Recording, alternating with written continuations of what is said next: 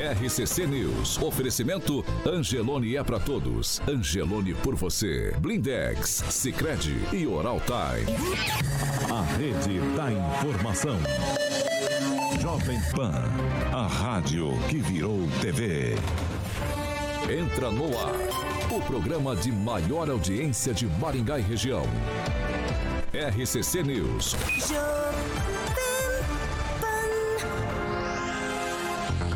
Olá, muito bom dia para você que nos acompanha aqui pela Jovem Pan Maringá 101,3. Muito bom dia para você também que nos acompanha em nossas plataformas na internet. Jovempan.net, esse é o endereço. Você digita jovempan.net. Abre lá a nossa plataforma, aí você participa com a gente, acompanha o programa, dá a sua opinião, porque o espaço aqui é democrático. Hoje é segunda-feira, dia 1 de novembro de 2022. Já estamos no ar. Jovem Pan e o tempo. Agora em Maringá, 16 graus, dia nublado, uma chuva e pode continuar assim pelo dia todo. Amanhã, dia nublado também, temos possibilidade de garoa, diminuição aí também de nuvens. À noite, bastante nebulosidade. As temperaturas amanhã ficam entre 9 e 20 graus. Agora, os destaques do dia. Jovem Pan.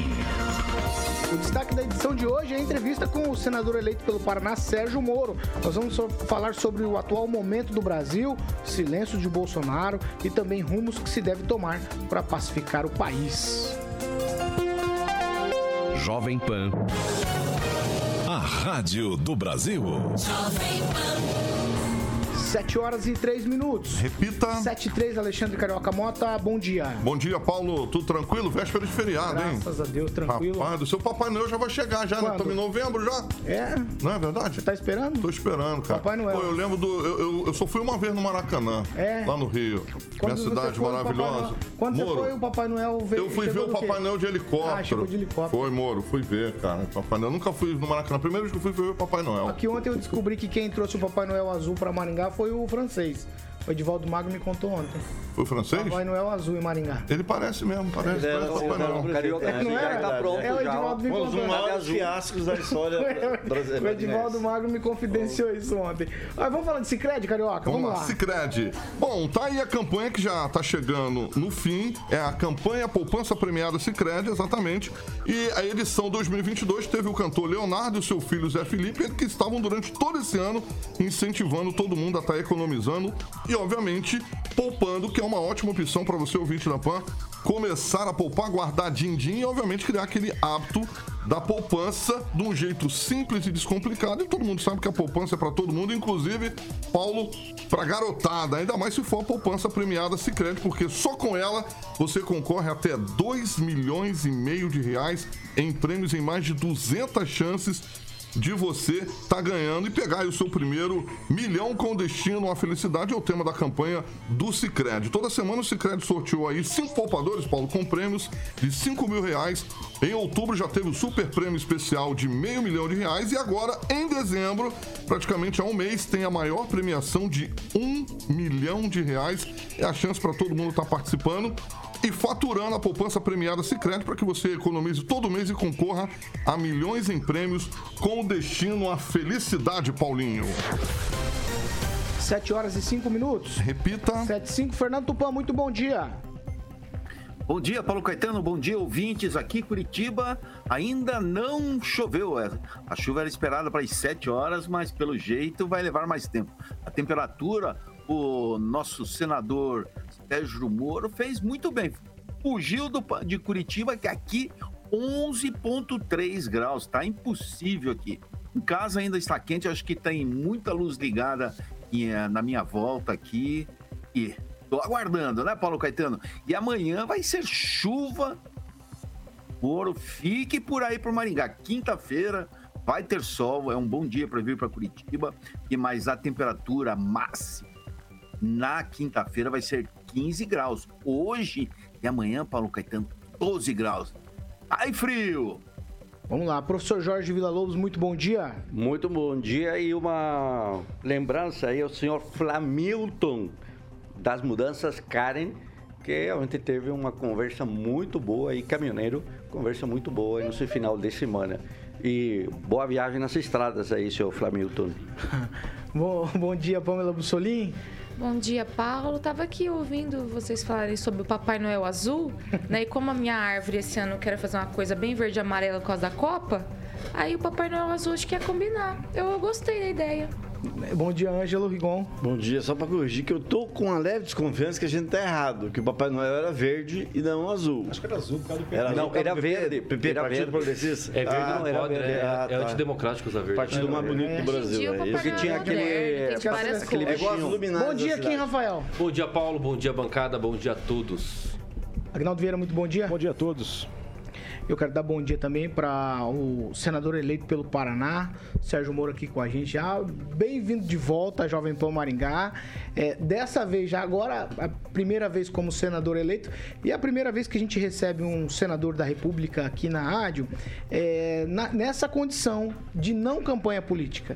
Né? Porque até então outros passaram por aqui, mas como candidatos. O senhor é o primeiro que vem falar com a população aqui depois de eleito, fora de campanha política. Muito bom dia, Sérgio Moro.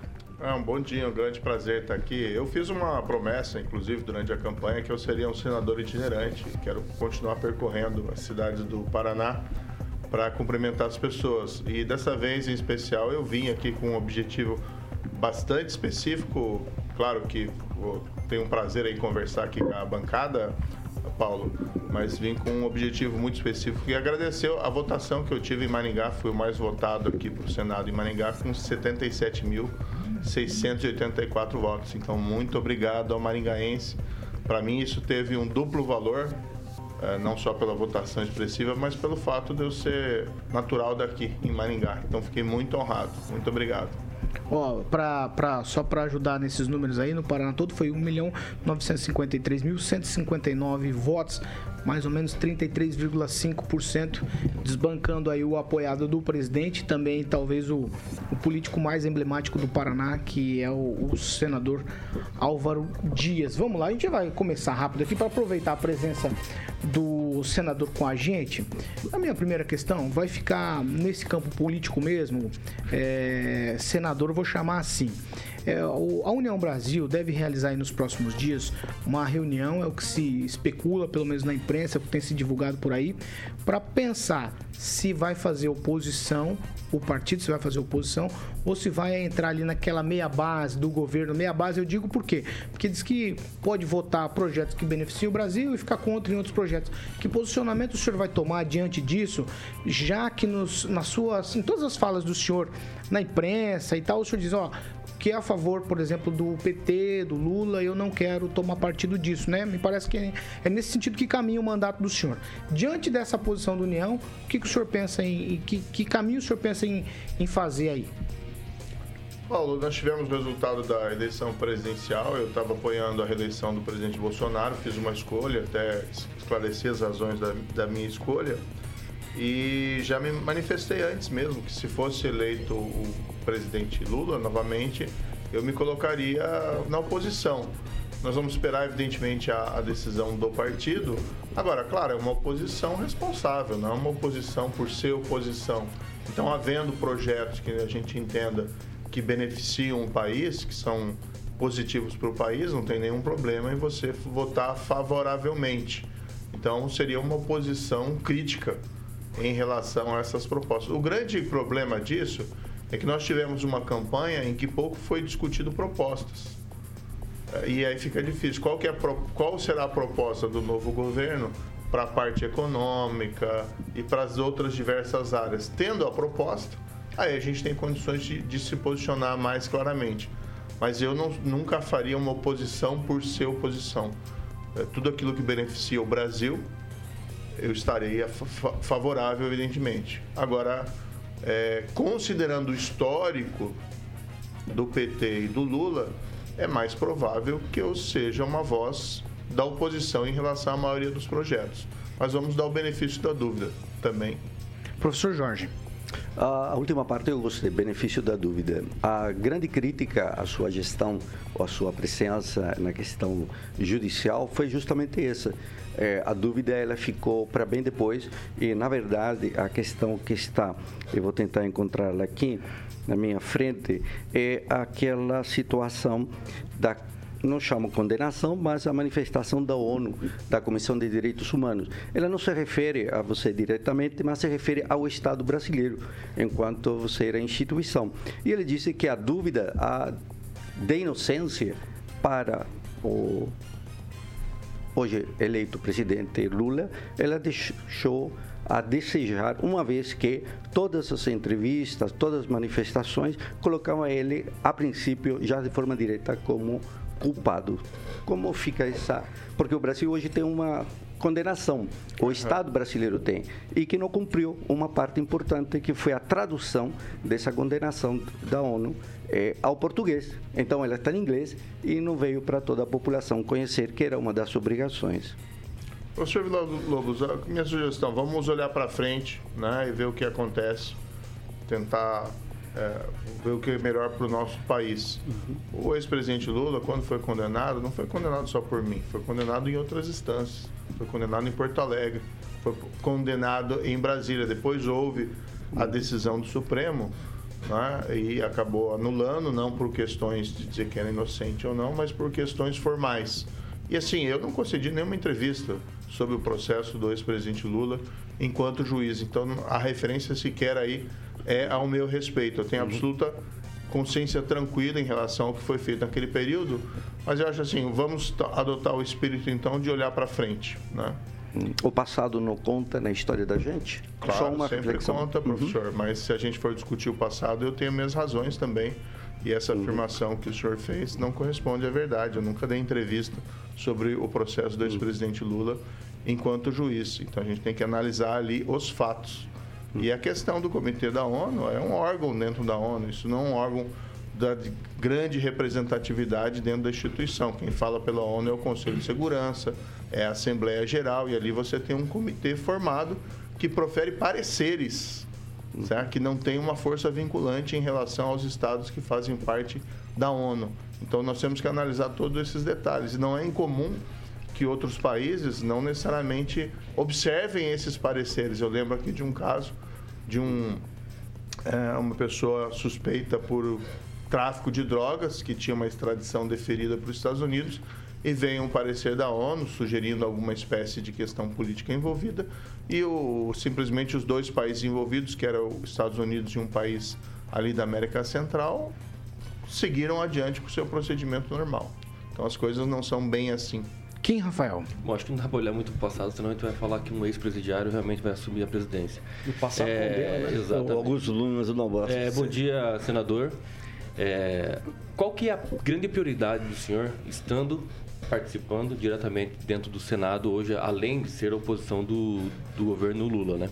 É, qual que seria realmente a prioridade hoje dentro do Senado? O que, que realmente o Senado Federal precisa mudar para tentar alterar essa situação de divergências é, institucionais, sobretudo nessas é, divergências, inclusive, de poderes da República.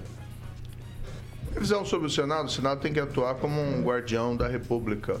Eu, particularmente, defendo uma agenda de reformas ambiciosa para a gente poder destravar o país. Então, a gente precisa ter uma reforma é, tributária, que é essencial. Muita gente diz, ah, isso é que interessa só ao empresário. Não se a gente dinamiza a nossa economia, a gente consegue gerar mais emprego, gerar mais renda. Tínhamos que caminhar também para um cenário de abertura comercial. Eu fico na dúvida se essa agenda será factível diante do novo governo que foi eleito, né, considerando que existem diferenças de entendimento nessa matéria. Uma reforma administrativa para a gente ter um governo mais eficiente e também, particularmente, defendo uma reforma da justiça, que envolveria aí o fim do foro privilegiado, que eu acho negativo para o país. Uma, quem sabe ali, revisão do que a gente pensa do Supremo Tribunal Federal, mandatos para os novos ministros, apenas para os novos, de 12 anos, eu acho que seria também saudável é, para nossa instituição, a volta ali da prisão em segunda instância, e acho que até a execução de decisões judiciais, todas em segunda instância, até em matéria civil, para a gente dinamizar a nossa justiça. E o Senado tem que exercer o seu papel. Por exemplo, ano que vem nós temos duas vagas no Supremo Tribunal Federal. Historicamente, o Supremo tem sido um carimbador, rejeitou um nome em 131 anos, e ele tem que ter um papel mais ativo. O que não significa que simplesmente rejeitar o nome porque veio de tal ou qual presidente da República, mas sim fazer aquela sabatina com rigor e indagando realmente os candidatos qual a sua posição sobre isso, qual a sua posição sobre aquilo, que é o normal de uma sabatina. Então vejo o papel do Senado como um papel importante. Nós temos um Congresso que tem um perfil que foi para centro-direita, né, e mais à direita nesse, nesse governo vai ser, é, para os próximos anos, vai ser um interessante contraponto a um governo que foi eleito é, de esquerda. Fernando Tupan. Bom dia, Sérgio, tudo bem? Parabéns pela vitória. E estaremos juntos nos próximos oito anos acompanhando o seu governo. Eu gostaria de te perguntar o seguinte: nos últimos dois dias explodiram as manifestações contra a eleição do, do, do presidente Lula no domingo.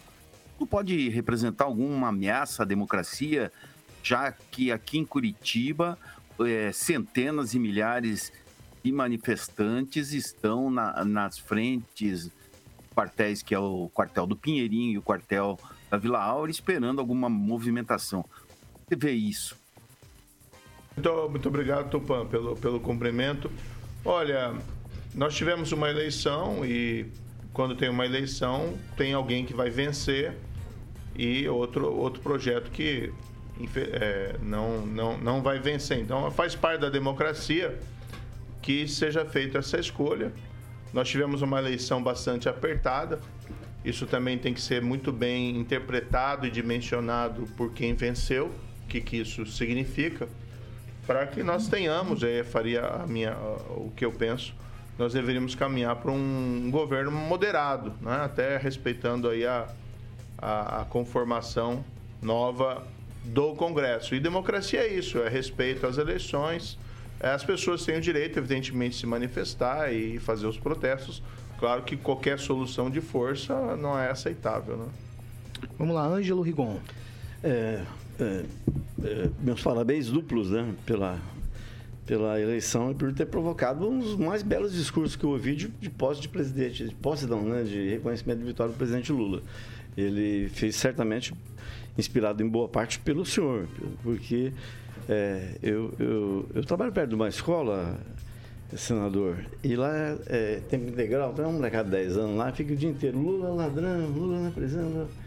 Eu imagino assim, está provado, né, que a gente defende o Estado de Direito, que ele não era isso tudo que se foi colocado. Tomara que isso não aconteça com outras pessoas. O senhor não é mais o juiz da moda, é o Moraes. Moraes Volta, que mandou, inclusive, destruir as rodovias de todo o país com o apoio da maioria do, do STF. E, se o Moraes resolver sair candidato a presidente da República daqui a quatro anos, você vai considerar isso normal? O Moraes, eu acho que a gente está falando aqui de alguma coisa meio, meio sem sentido. Se né? senhor falasse do Moro quatro anos atrás, se o Moro ser candidato, o senhor mesmo falou que nunca ia entrar na política. Rigon, na época eu era juiz e a gente esperava, com todo aquele combate à corrupção, que o sistema político ele mesmo fizesse as correções necessárias. Eu fui para o Ministério da Justiça exatamente com a proposta de consolidar esses objetivos. Ali acabei saindo pelas razões que já foi especificada e agora, quatro anos depois, fui eleito senador. Coloquei o meu nome à disposição da população paranaense e foi eleito, foi escolhido aqui por maioria.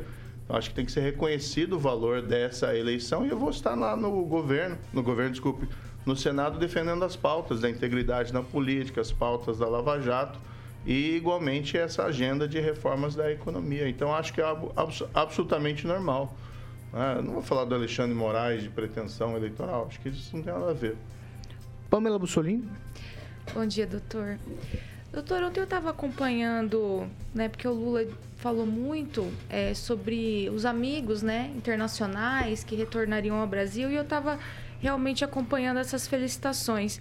Então, depois de depois da campanha, né, deles dizerem que não tinha nada a ver, Alberto Fernandes o felicitou ontem, o encontrou ontem, é, Daniel Ortega, né, da Nicarágua, o Nicolás Maduro também, aí já parabenizações muito pessoais, né, não simplesmente um, uma felicitação aí de Estado.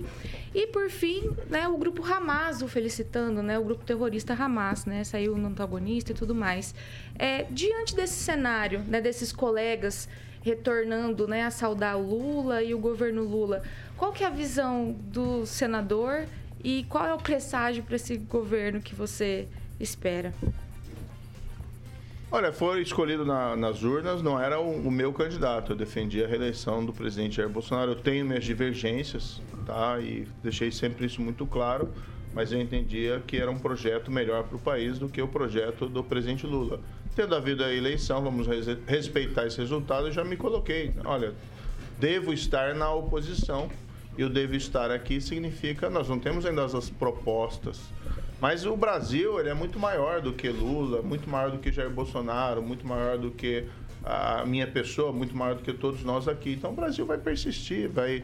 O mundo não acaba, né, com uma eleição. Vamos respeitar aí o resultado das urnas e vamos construir para o futuro. Essas manifestações, diversos líderes, né, isso é um pouco de praxe, diversos líderes fiz, fizeram esses cumprimentos. Eu acho que algumas, alguns desses cumprimentos são até indesejáveis, uhum. né?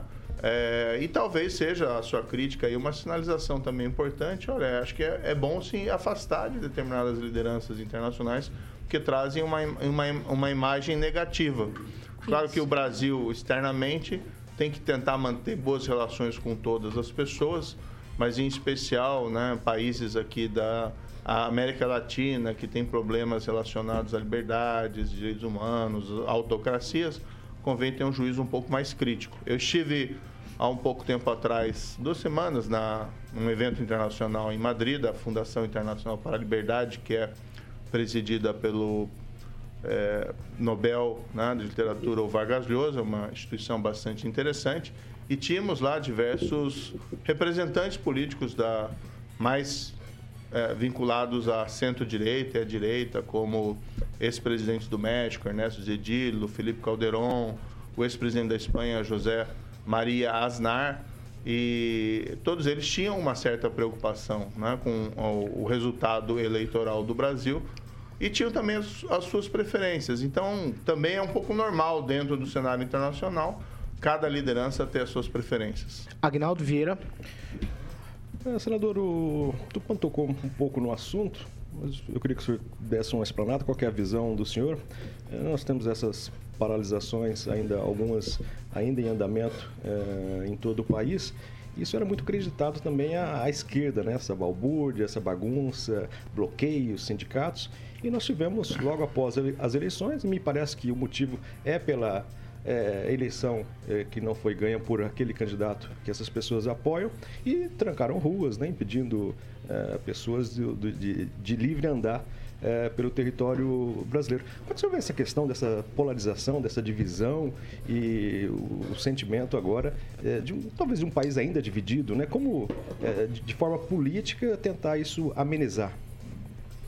Eu acho que essa situação deve se acalmar nos próximos dias. Né? Nós estamos ainda no calor do resultado de uma eleição presidencial, após uma intensa polarização. Nós tivemos uma eleição dividida, a diferença foi de 1%. Né?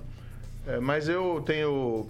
Uh, acredito que deve haver, com o tempo, uma, uma maior pacificação. Isso vai depender muito do governo que foi eleito.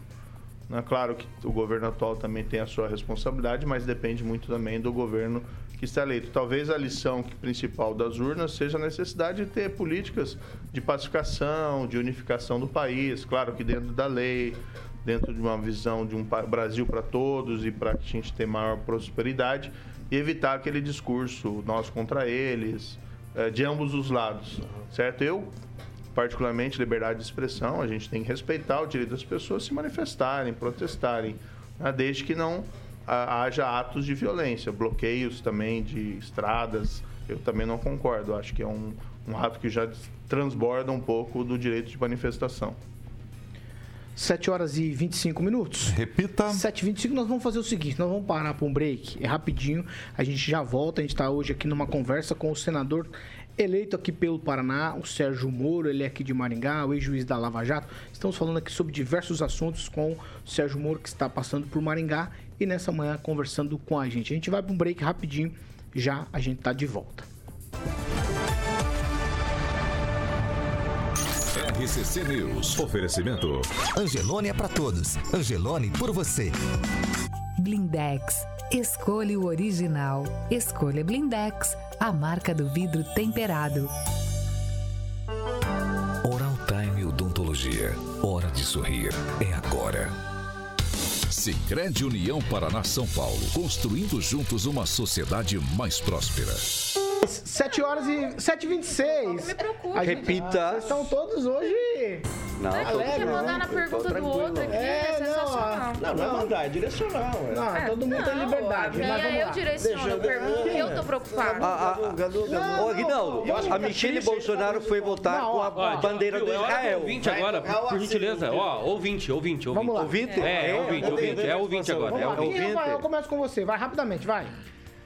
Parou. não Olha, deu. a Julia. Próximo. Não, professor. Ah, desculpa. Tá bagunçando. É, tá bagunçando. Vai, Kim. Bagunça com ele mesmo. Vai. Juliana Teixeira, nos acompanhando aqui, escreveu o seguinte no chat: É possível a cassação da chapa do Lula e do Alckmin agora?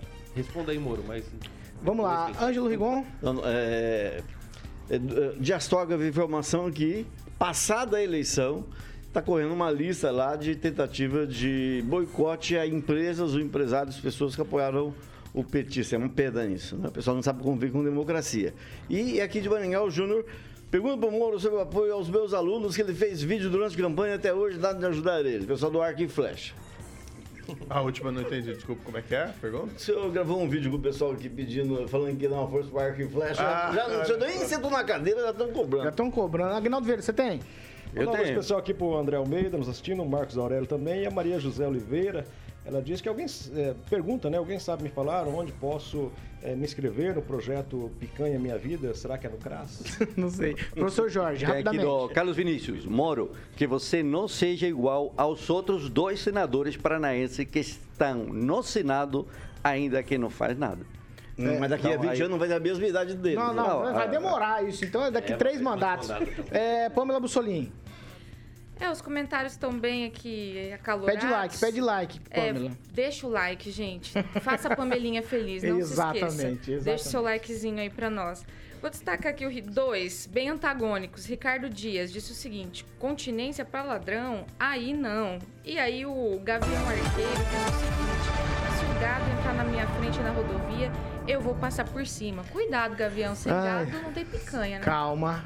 7 horas e 28 minutos. Repita. 7h28, nós estamos de volta para você que nos acompanha pela Jovem Pan Maringá. E agora eu vou tocar a bola para o meu amigo Alexandre Carioca Mota. Vamos falar de Jardim de Monet Termas Residência. Termas, É isso termas. aí. Vamos levar o Moro lá, né? Vamos levar o. Morinho lá. Moro, o Moro conhece lá, Moro? Você, nem conhece, você está com muita intimidade. Nosso senador, vamos, o cara de Maringá aqui Sérgio da Moro, senador. Senador, É, exatamente. assim fala. Vamos levar o Moro lá no Jardim de Monet Termas Residente para tomar lá um banho de piscina, ficar lá no bar molhado, né, Moro? É, olha, interessante, hein? Aí, tá vendo? Essa mordomia o Senado ainda não oferece. Não, não, mas o Moro Tá vai ali, lá tá com a ali, tá gente, a- convidado o Jardim pelo da Monet, projetado na tela. Ah, vai lá, Moro, olha lá. Enquanto eu vou falar aqui, o Moro vai dar uma olhada lá. Jardim de Monet, filho, vai. Jardim de Monet Termas de Residência, ó, quadra de beach tênis, quadra de... Você joga futebol, Moro? Jogo, mas não muito bem. Não muito bem, mas vai jogar lá com Vou a ser gente lá. sincero aqui, viu? Não, não. alambrado. Prometi também que não vou nunca mentir. Isso, Ah. isso, exatamente. Mas eu também não jogo, eu Jardim fico lá na Monet, banheira. Jardim de Monet. Jardim de Monet, vai, exatamente. Termas de residência para falar com a galera da Monolux, Paulo. Telefone 3224 3662, 3224 3662. Você pode fazer um tour virtual aí, o Murilão tá colocando as imagens no nosso canal do YouTube. É jardimdemonerresidência.com.br. Mais uma vez, a galera lá da Monolux 3224 3662. Um beijão pro Giba, que é fã do Moro, que ele já me falou. E o slogan que deixa o Giba muito feliz: quem vem visitar, volta pra morar. Paulinho Caetano. Jovem, jovem, pan, pan. 7 horas e 30 minutos. Repita. 7 e meia aqui na Jovem Pan. Estamos recebendo hoje aqui na emissora senador eleito pelo Paraná, Sérgio Moro, conversando com a gente. Eu já vou ma- mandar aqui mais uma pergunta. É, junto com o senhor, aí tem a esposa que vai estar no Congresso Nacional também, né? Na Câmara dos Deputados. E tem o Deltan Dallagnol. Aí, vamos lá. Vocês vão estar num. Eu vou chamar assim. Espero que ninguém me entenda mal. Num ninho bastante estranho com gente que passou pela mesa do senhor, e eu me lembro lá o senhor é, entrevistando, vou colocar entrevistando, né? Entrevistando algum, algumas figuras desse congresso.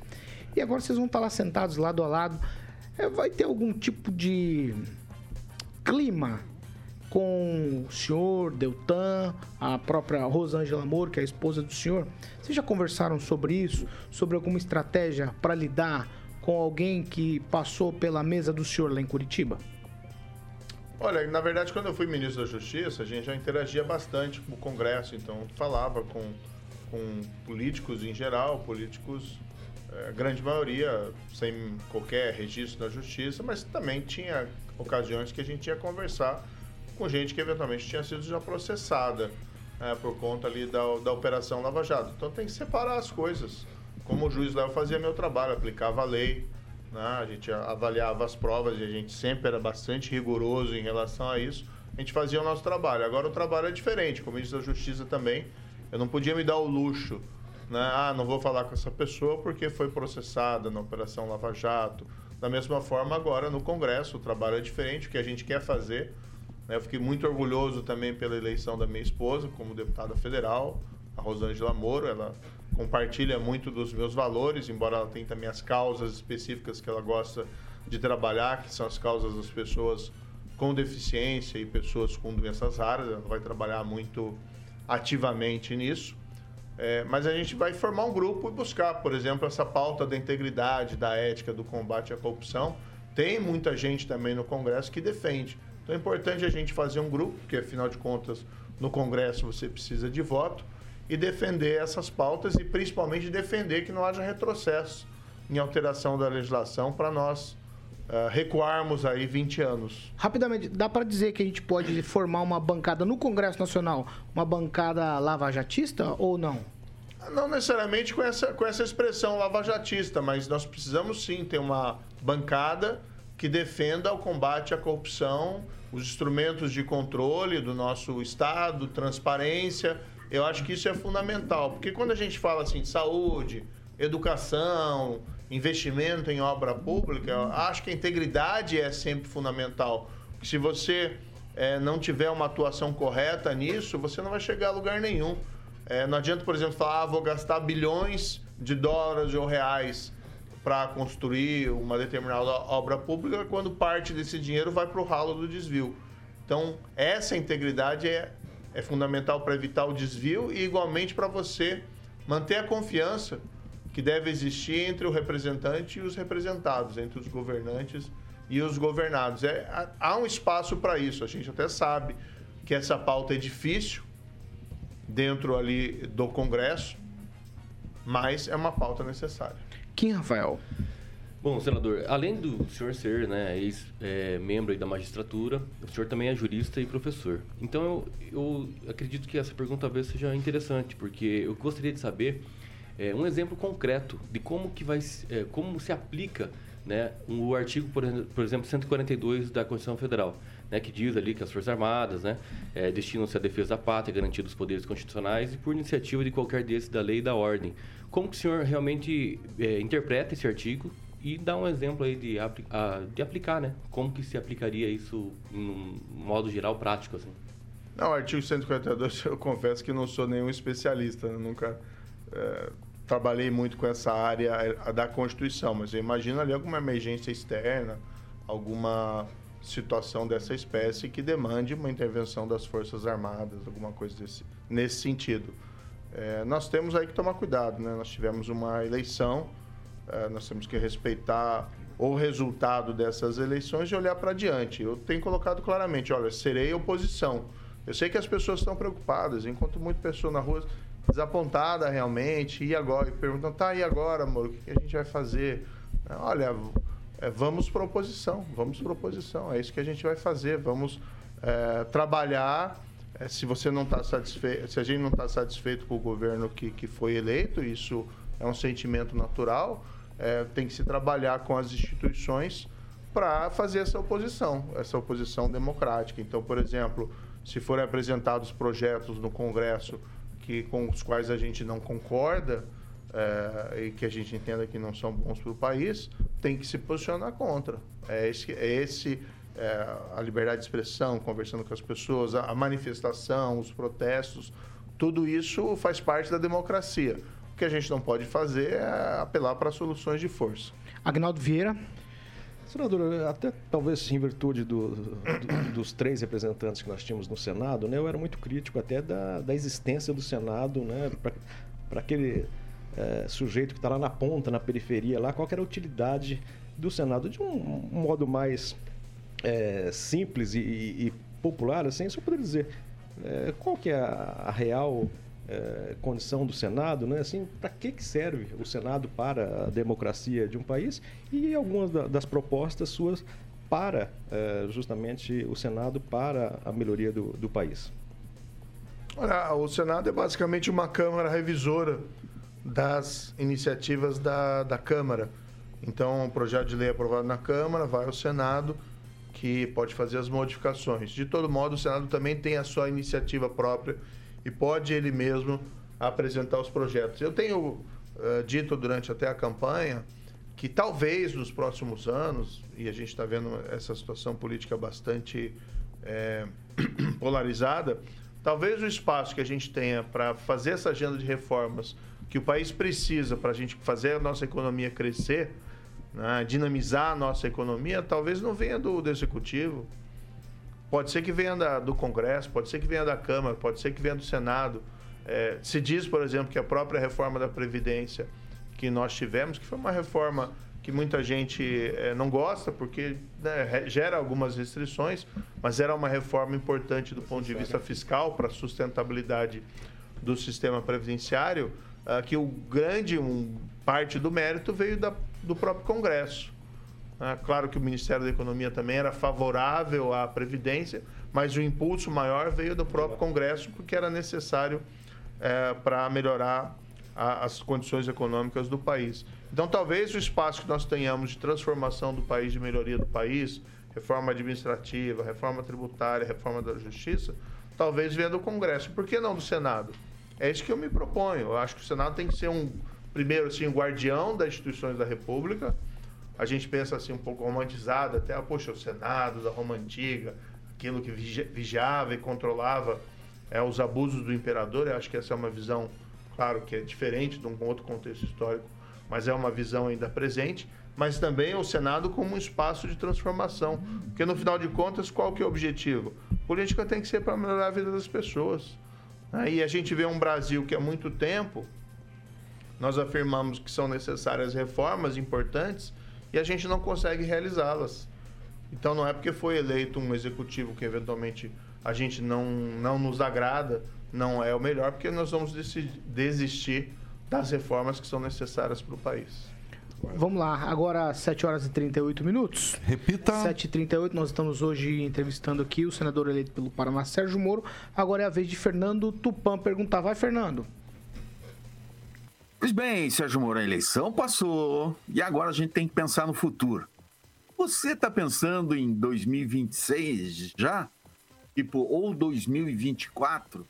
Pelo menos isso todo político faz. Você se tornando voz da oposição contra o é, presidente eleito Luiz Inácio Lula da Silva, pode ser um provável presidenciável em 2026. Você está encarando isso? A minha preocupação, Tupã, é fazer um bom mandato de senador. Eu acho que essa é a minha obrigação fundamental. E claro, você tem também um projeto político, né, de transformação, de melhoria do país. Então, essas bandeiras da ética, da integridade, da agenda econômica, também da agenda social, elas uh, permanecem comigo. E elas exigem que você forme também um grupo, que você tenha um projeto político, isso tanto a nível de estado como a nível federal. Isso que a gente vai trabalhar. Mas acho que é muito cedo para falar em 2024. 26. Ou 2026. Não, 2024, porque você tem também um projeto político Sim. estadual e é natural que a União Brasil queira postular algumas é, posições é, falando dentro, desculpa, desculpa. dentro do, é, do estado do Paraná, o que é natural, não significa que isso é um passo de um projeto adiante. É natural dentro da, né, dessa, desse projeto político que se busque né, formar um grupo e, e alcançar determinadas posições. Mas eu não tenho intenção de necessariamente fazer uma carreira política. Eu estou entrando nisso agora, fui 22 anos juiz, depois ministro da Justiça. Estou senador agora, né? fui, fui eleito, ainda vou tomar posse, mas não necessariamente significa que eu vou seguir uma carreira política lá adiante. Minha preocupação fundamental, o país vai passar por tempos desafiadores. E a gente precisa ter. é, a gente precisa ter posição lá no Congresso. Né? Eu ia dizer, precisa ter gente boa no Congresso, mas aí eu estou sendo. Estou me autoelogiando, acho que não é apropriado. Mas a gente te- precisa ter gente com firmeza, com posição, para que nós possamos nos posicionar. E eu quero contribuir com o meu país nesses quatro, nesses oito, oito anos adiante. Ângelo Rigon. É, Bom do Carmo saber que o senhor está disposto a ajudar aqui, hein? porque é ele que manda no União aqui em Maringá. É, só para colocar o seguinte, até onde eu sei, posso estar enganado. Eu acho que não. Pessoas muito próximas ao senhor foram contra o senhor entrar na política, quando o senhor tomou a decisão.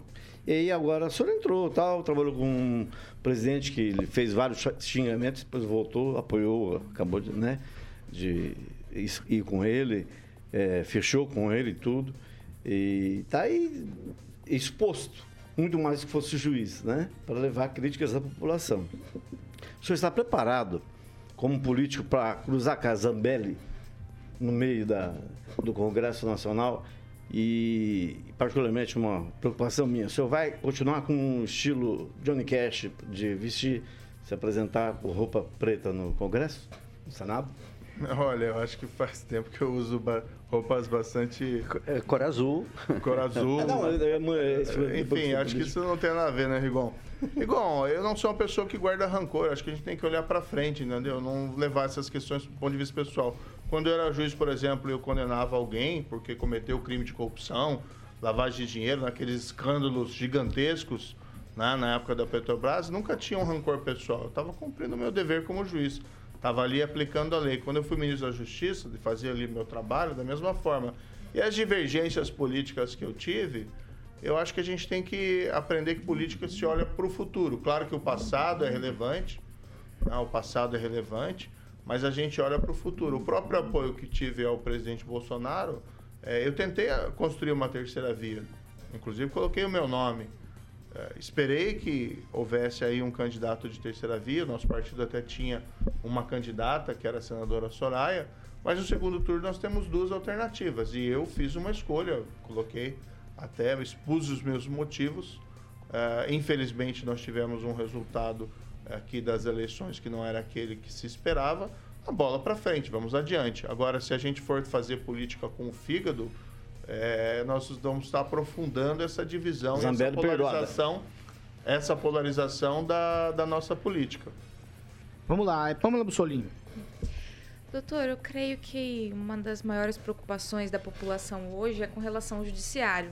Né? As pessoas observam o judiciário e vê que, por vezes, ele está sendo parcial, né? ou então age como quase uma assessoria jurídica, por um lado. E nós sabemos é, que o questionamento, o direito ao questionamento, é o direito intrínseco de, de todo cidadão.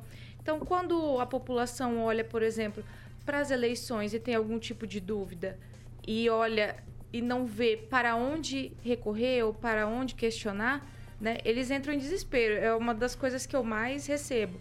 Poxa, ninguém vai fazer nada, ninguém vai tomar uma atitude, é o que, que vai ser feito. Então eu penso que é talvez isso que desemboca nessas manifestações que a gente está tendo né, nas ruas, pedindo é, situações, é, soluções mais austeras. É, qual seria o caminho nesse cenário que a gente tem no Brasil hoje para a pessoa fazer um questionamento jurídico dentro da legalidade, então, que não seja o que o pessoal está fazendo de, de ir para a rua né, e pedir intervenção militar, por exemplo? O senhor vê um, alguma solução para isso, para dar essa resposta? Ou possibilitar que o cidadão tenha aí algum tipo de processamento dessas situações que a gente viu aí no desenrolar da campanha, por exemplo, né? Ou não temos Não, o direito de protesto, o direito de manifestação é sempre legítimo, é, antes ou depois de qualquer eleição. Então isso é natural. E nós tivemos uma eleição muito polarizada, esses sentimentos aflorarem. O que apenas nós não podemos seguir jamais né, é um caminho de violência, um caminho de força. né, porque aí nós estamos, se seguimos esse caminho, de certa maneira você está restringindo o direito dos outros também. Agora, é natural que as pessoas, dentro de uma eleição polarizada, fiquem desapontadas. O que eu tenho colocado, olha, é, em relação a essa situação, e já me manifestei no próprio domingo, é, democracia é isso. Às vezes acontece um resultado eleitoral que você não está satisfeito. E eu vou estar na oposição, né? Porque as minhas posições, as minhas pautas divergem da pauta do governo eleito. Agora, vamos aguardar também as propostas do governo que foi eleito, né? O que que vai ser apresentado para a gente também não apitar falta antes de uma falta ocorrer, né? É, vamos aguardar, vamos é, esperar eu, esse eu momento. faço essa pergunta porque, por exemplo, no caso das inserções do rádio, né, foi feita uma denúncia, aí as provas foram ditas que não eram sérias, apresentaram provas e depois se inverteu, né, a, a investigação. O denunciante foi investigado, né, então as pessoas ficam confusas porque acho que elas nunca viram isso. Né, no nosso judiciário, você fazer uma denúncia e passar a ser investigada, elas se veem é, sem ter para onde recorrer. Então, talvez seria cortes internacionais, por exemplo, para fazer esse questionamento. É, esse caminho que eu queria entender melhor, e talvez para os nossos ouvintes, porque realmente eles ficam aqui no chat, né? O caminho é fazer oposição, né? O caminho é esse. Oposição democrática ao novo governo em relação a propostas que nós não concordemos. E trabalhar. Temos próximas eleições, né? O Brasil não acabou segunda-feira, não acabou ontem. Uhum. Vamos olhar o futuro e vamos construir. Nós já tivemos, eu sei que muita gente está preocupado, temos um governo é, do PT que nós não queríamos. Mas nós já passamos por um governo do PT antes, 14 anos. E E as coisas né? mudaram. e as coisas mudam. Pequena sumiu. né? Vamos lá. É, professor Jorge. O senador, olhando para o passado, mas um passado bem próximo, e para o futuro. Há uma ação, que é uma ação popular em desfavor do, do senhor, eh, que vai agora, que está no Distrito Federal, mas agora vai para, para o Senado. Esse é, um, esse é um fato. E no Senado, ah, vai para, para o STF. E no Senado há um projeto muito importante que é o PLS 232 de 2012, da autoria do senador Sarney, que é o novo Código Penal. O novo Código Penal é uma meta, está dentro as metas e uma outra lei que será revisada pelo Senado, que é aquela que criminaliza as eh, pesquisas eleitorais. E um detalhe só, se me permite. O Biden, após 40 minutos da eleição do resultado né, do Lula, Biden ligou para o presidente dos Estados Unidos, Pamela, ligou para o Lula. Também isso o é bom, Putin, isso não é Xi Jinping. Emmanuel Macron, é governo português e assim por diante. pergunta pro- A pergunta pro é, senador. então, a pergunta é, o projeto de lei do novo código será uma pauta sua? Tem dois projetos de código que vem da época do Sarney, que é o novo Código de Processo Penal e tem o Uhum. Código Penal também. Correto. né? É, o Código Penal me parece que ainda está em um momento preliminar. Está Tá na relatoria Não avançou. Uhum. Não avançou. E é um projeto muito. Eu acho que essas mudanças de novos códigos, sabe, são complexas. Talvez seja melhor pegar os códigos existentes e fazer reformas pontuais. Eu, particularmente, não acredito muito nessas grandes reformas. Veja, o Código Civil, Uhum. que nós tínhamos de 1916, que era antigo, né? foi reformado em 2002. Não sei se realmente foi uma grande melhoria, porque já tinha avanços em leis esparsas que alteravam aquele código especificamente. A mesma coisa o Código de Processo Civil. Então, sim, são temas que são afetos à minha área, tanto penal e processo penal. Se eles voltarem a tramitar, ou tramitarem, eu quero estar envolvido, mas eu acredito muito mais em reformas pontuais, específicas ali dentro do, do Congresso. Essa ação popular que o senhor se referiu é uma loucura, né? Dizer que o combate à corrupção prejudicou a economia do país.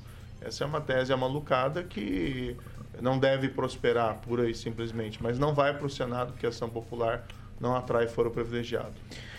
7 horas e 50 minutos. Repita. 10 para as 8 aqui na Jovem Pan. Estamos conversando com o senador eleito pelo Paraná, Sérgio Moro.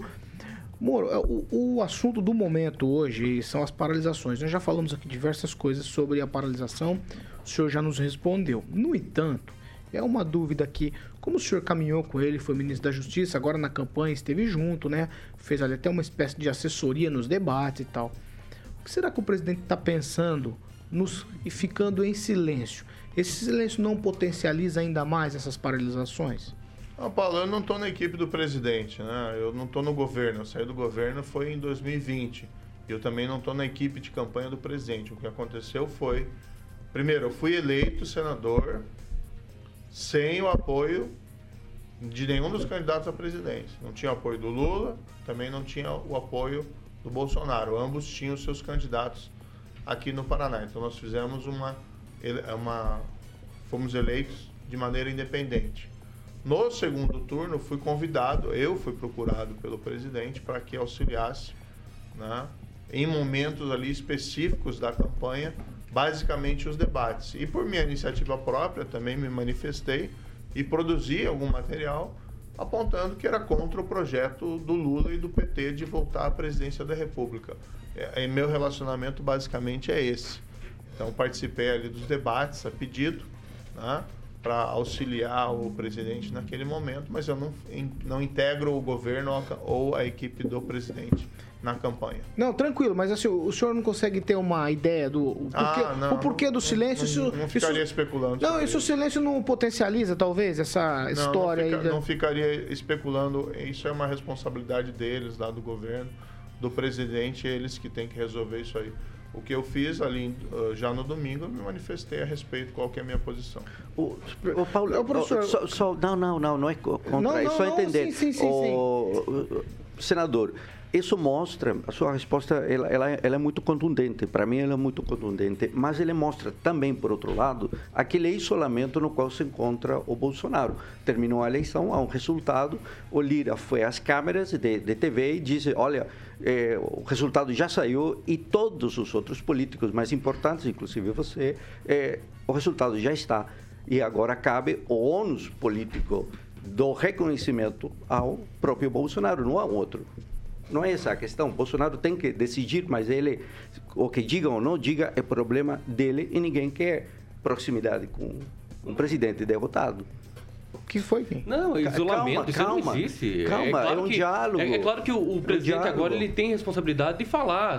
Mas ele vai falar. Agora, quando não se sabe. Agora, Não, agora, agora ele vai falar sobre o ministro. 100 anos Sobre o ministro, por exemplo. Não, o governo, não sei se o não, senhor mas sabe, é- mas existe uma lei para fazer transição de governo. Então, os ministros têm, têm sim responsabilidade sobre isso. Por isso que eles estão já se unindo e conversando ali. Inclusive, Será a que vai coordenadora passar do Lula. 38 dias, Não assim como necessariamente, o Bolsonaro não demorou necessariamente para o Bolsonaro reconhecer o. Então, isso é ministros- Nada aqui no parou, parou, parou, parou. É uma, uma Meu senador, é comum, tá? Isso faz Não, é parte que da eu minha vejo, rotina. Não, eu não, vejo assim, calma. os ânimos estão exaltados. Vamos esperar alguns dias, as coisas vão se acalmar. né? O Brasil continua, o Brasil é um grande país que tem uma grande economia. Vamos olhar para frente para a população, até a população entenda esse sentimento. Desapontamento também é meu. né? Também é meu. E a gente vê isso aí na rua, as pessoas abordam, puxa, e agora o que vamos fazer? Agora, é, eu particularmente serei um senador na oposição De oposição, de sim. oposição e, e vou trabalhar para que não só projetos com os quais eu não concorde não sejam aprovados, mas no espaço que me couber eh, conseguir emplacar os meus projetos ou projetos de outras pessoas com as quais eu concordo. O espaço de transformação não é necessariamente apenas a presidência da República. É o que a gente tem de exemplo no mundo. Veja o que está acontecendo hoje lá no Irã, né, num contexto diferente um protesto relevante lá das mulheres do Irã por igualdade de direitos, por não serem discriminadas, por não sofrerem violência. O movimento lá dos direitos civis norte-americanos. A própria Lava Jato aqui, que foi um, um momento transformador também da prática, da nossa prática judicial e também da nossa prática política, em que a gente viu pela primeira vez a corrupção sendo combatida. O foco foi lá Curitiba, juiz de primeira instância, procuradores, policiais, né? Não, nada aconteceu ali necessariamente, o foco não foi Brasília. Então, para o cidadão que nos ouve, vamos lembrar assim: quem faz a política não é só o senador, não é só o presidente da República, é o cidadão, é o cidadão ativo, vigilante, que cobra os seus representantes para fazerem ali a coisa certa. E isso não morreu, isso está aqui, nós persistimos. E, como eu disse, direito de manifestação absolutamente legítimo. Só não vamos desbancar para a violência. 7 horas e 55 minutos. Repita. 7h55. Já já eu toco pra você, Agnaldo Vieira. Segurando. Nós só vamos falar de Mondonex, carioca. Mondonex, É, vamos lá. exatamente. Vamos lá. Já, já, já estamos Um ano de quase, barco já estamos grátis. quase. Não, É, professor. o um barco- ano de barco não, não, não, não não é? tem mais barco Não grátis. tem, não tem. A promoção não já acabou. Já acabou, professor. já vendeu tudo, já. vendeu. Já vendeu, já vendeu, já foi. Essa já foi. É, perdeu, professor. Ah, perdi. Perdeu. Mondonex, carioca, vai. Mondonex, exatamente em Porto Rico, que eu sei que o Moro deve conhecer. Conhece Porto Rico, Moro? Moro? Conheço, conheço. Aí, ó. O Moro conhece todo. Grande Moro, Morinho, grande Morinho. Vai, não- Então o Mondonex está em breve, Paulo, no empreendimento. muito solto, hein? Que Tá muito inclusive, o Moro é meu amigo. Vai, tá não, é meu solto. amigo. Mondonex, vai. Mondonex, exatamente. Mondonex, Paulo, é o seguinte. Esse empreendimento está praticamente pronto para que você possa aproveitar é, tudo lá sem esquentar a cabeça, 100% livre para você aproveitar com a família. É o residente, é o Porto Rico Residen é, Resort Residência, foi o primeiro que nós fomos, e agora o Mondonex Village, que em breve estaremos lá. Esse em breve também nunca chega, né? Não, só nunca- em breve. só em breve. Só em breve aqui. Mondonex Você vai, Village. você vai? Você vai? Hã? Você vai? Tem que pagar? Não. Então eu vou. Você vai? É claro. Ah, então Tem que pagar, eu tá vou, lá, te, né, eu vou te é cobrar. eu vou te É. cobrar. Eu Você vai cobrar? Vou. Tá Tá bom. Vai. Tem que Mondo- pagar? Mondonex. Mondonex, exatamente. Paulo, o telefone é 3211-0134 para que você possa falar com o grande Tiagão, que é o gerente lá da Mondonex, faz parte do grupo Riveza. 3211-0134, grande Tiagão. Mais informações você acessa lá também, mondonex.com.br, é o lazer inteligente. Um abraço para toda a equipe da Mondonex e a galera do grupo Riveza, toda a equipe do grupo Ribeiro. Nosso Guilherme Ribeiro. Vinheta. Acabou, vinheta, vinheta. Vinheta, Vinheta, vinheta. Mondonex! É isso aí. 7 horas e 57 minutos. Repita. Sete- é, ó, é só tchau, hein? Tchau, Kim. Tchau, até amanhã, se o terceiro deixar. Tchau, Rigon. Tchau, um abraço a todos. Tchau, Pamela. Tchau, vou. Olha a esperteza. O pessoal que tá pedindo um 42 aqui no, no chat, deixa o likezinho pra gente medir a febre e ver quantos likes nós vamos ter. É, vamos ver. Tchau, tchau, Pessoal que tá em Cuba, tchau né? professor Jorge. Tchau e, e um parabéns para o senador eleito, o, agora nosso senador do estado do Paraná, e tenha certeza que algumas ou outras reivindicações lhe faremos chegar, chegar porque eu não sou senador. Certeza. Tchau, Fernando Tupan. Tchau, Paulo Caetano. E deixa eu te contar uma coisa: nós, tivemos, nós estamos tendo, nesse exato momento, 3.089 pessoas assistindo a entrevista com o Sérgio Moro e já chegamos a 950 likes, Pamela. Até amanhã. Vocês. Você vê, É, Agnaldo Vieira. Tchau.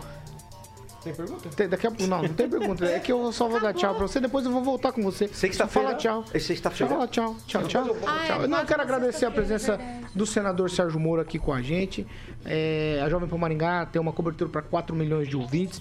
Então o senhor pode ficar à vontade para falar aí com eleitores aqui de Maringá, também da região. Eu sei que o senhor andou por toda a região aqui na época da campanha. Agora volta para agradecer e como a gente conversou nos bastidores com a assessoria, o senhor vai ser esse senador que vai estar presente no Paraná. Perfeito. Olha, eu quero agradecer mais uma vez a oportunidade. É sempre um prazer estar falando aqui né, nessa bancada. A gente vê que os ânimos estão exaltados, mas... Nessa disse, bagunça É, aqui, né? devem Pode falar, É sempre Sérgio assim, Moro, é nessa bagunça é sempre aqui, nessa assim, bancada. É sempre assim. Mas é, é o Aí, ó, exemplo da democracia, Vocês não todo estão mundo deixando nem ele terminar. Deixa, o- deixa, deixa o senador falar, gente. Mas assim, quero agradecer mais uma vez todo o voto que eu tive aqui em Maringá e também na região. Eh, Na região, se a gente for computar também, eu fiquei ali, ali na frente. E eu quero dizer, vou honrar cada voto no Senado e vou estar presente nas cidades do Paraná. Claro que a partir do momento que você é eleito, você passa a representar não só quem votou em você, mas a todos. E eu estou sim à disposição para ser um veículo de reivindicações, de demandas de toda a população paranaense para a gente construir né, o Brasil que a gente quer. E eu sei que os tempos são desafiadores, serão desafiadores. Talvez tenhamos aí tempos difíceis pela frente, mas saibam que podem contar sempre com esse pé vermelho que vos fala, né? Serei um senador aqui de Maringá, da região, e vou representar vocês lá no Congresso Nacional. Podem contar comigo. Qual a canção que vem por aí, Carioca? Porque hoje é pré-sexta, né? Hoje é pré-sexta, hoje É um tipo é. de sexta, hoje. é um tipo de sexta hoje, Esse né? aqui vai pro. Amanhã é feriado. Amanhã é feriado. Qual a canção? A gente Vai vai pro- ganhar folga Vai. amanhã? Vai pro. Não, ninguém tem tá de folga folga amanhã. amanhã. Cuidado que a Jovem Pan tá Não. cortando um monte de É, gente, tá de folga. Não, mas eu tá a próxima, cortando eu tô a- achando. a música, a música. É, Rick Martin, Living La Vida Louca, vai pro meu amigo aqui. Aguinaldo, ah, não, não vai não. Não vai não? Você quer ir embora? mas, Ah, eu não, mas adoro a, a- a pergunta é que sempre aqui a Rick gente faz umas brincadeiras no final, mas a, a pergunta era séria, então, e ele já se despediu, que eu ia falar. Ah, eu achei que você ia- É, Calma, calma. Mas era a respeito daquela situação da, da transferência de alguns membros do PCC, do Marcola, né? Que o, o presidente no debate chamou para si E o candidato a vice, né, eleito, o Alckmin, até leu uma página do, do livro vosso, né, dizendo que aquele foi um pedido do Ministério Público, é, da Justiça, então não foi o presidente. Afinal de contas, né, aquela situação foi planejada pelo senhor. A transferência era o. Sim, veja, nós. O meu entendimento, desde 2006, aqueles atentados terroristas do PCC, eles deveriam ter sido transferidos para presídios federais de segurança máxima. Não foram. Não vou dizer aqui o motivo, não vou especular os motivos, mas não foram e aquilo mandou um recado errado para a criminalidade. E o PCC cresceu. Era um problema de São Paulo, virou um problema nacional, inclusive aqui no Paraná. Quando eu assumi, quando eu fui convidado como ministro, ainda na época da transição, eu procurei né, o governador João Dória, tinha sido também eleito, eh, e nós combinamos, vamos fazer essa transferência. Porque não adianta o promotor requerer ou o juiz decidir. Quem tem que fazer a transferência, quem tem que dar as condições necessárias para fazer não só transferência em segurança, mas tomar as cautelas necessárias para não ter um salve geral no país, como reproduzindo aqueles atentados lá mais em escala maior, é o governo federal e o governo estadual. Então aquilo foi uma operação de guerra e não teria saído se não fosse eu e o governador Dória. O presidente, né, Bolsonaro, ele autorizou a operação desde o início. Mas estava receoso, ele, né? Apresentei para ele, ele autorizou e nós fizemos o planejamento. Quando chegou próximo à data, aí sim ele teve uma reflexão e ele ponderou em cancelar, temendo ali que houvesse né, retaliações e também consequências políticas. Mas isso foi algo assim de dois, três dias. E quando ele estava em São Paulo, tinha feito aquela operação, e quando eu o procurei novamente em São Paulo para falar sobre a operação insistir na realização, ao chegar lá ele já tinha se convencido por outras pessoas até de fazer a operação. Então eu conto esse episódio e aquilo foi colocado de uma maneira como se o presidente tivesse desistido. Né? Sim, teve alguma reflexão em cima daquilo, mas a meu ver não tira qualquer mérito do fato dele ter autorizado. Né? E os governos anteriores, desde ali de 2006, infelizmente se omitiram nesse aspecto. Mas é o tipo daquele debate que cá entre nós é importante ali a gente estava num período pré-eleitoral, né, eleitoral, discutindo qual que é a política de segurança eh, em relação à criminalidade organizada, que é algo importante para o debate. Mas agora, como eu disse, tivemos a eleição, vamos olhar adiante. A questão pertinente agora, qual vai ser a política de segurança pública do novo governo federal? Vamos lá. É, acho que esse é o ponto relevante. 8 e 3, esse foi Sérgio Moro falando com a gente, já me despedi de todo mundo aqui. Amanhã tem entrevista também, amanhã é feriado de finados, temos entrevista com o reitor da UEM, o professor Leandro Vanali. Vai estar aqui na bancada conversando com você, ouvinte da Jovem Pan Maringá, que é a maior cobertura do norte do Paraná, 27 anos, 4 milhões de ouvintes. Nosso compromisso aqui é sempre com a verdade. Tchau para vocês. Até amanhã, tem entrevista amanhã, novamente aqui na bancada do RCC News. Tchau. Sete horas, E hein? até amanhã, 7 da manhã, professor. Sete da manhã. É isso mesmo. Tchau, tchau.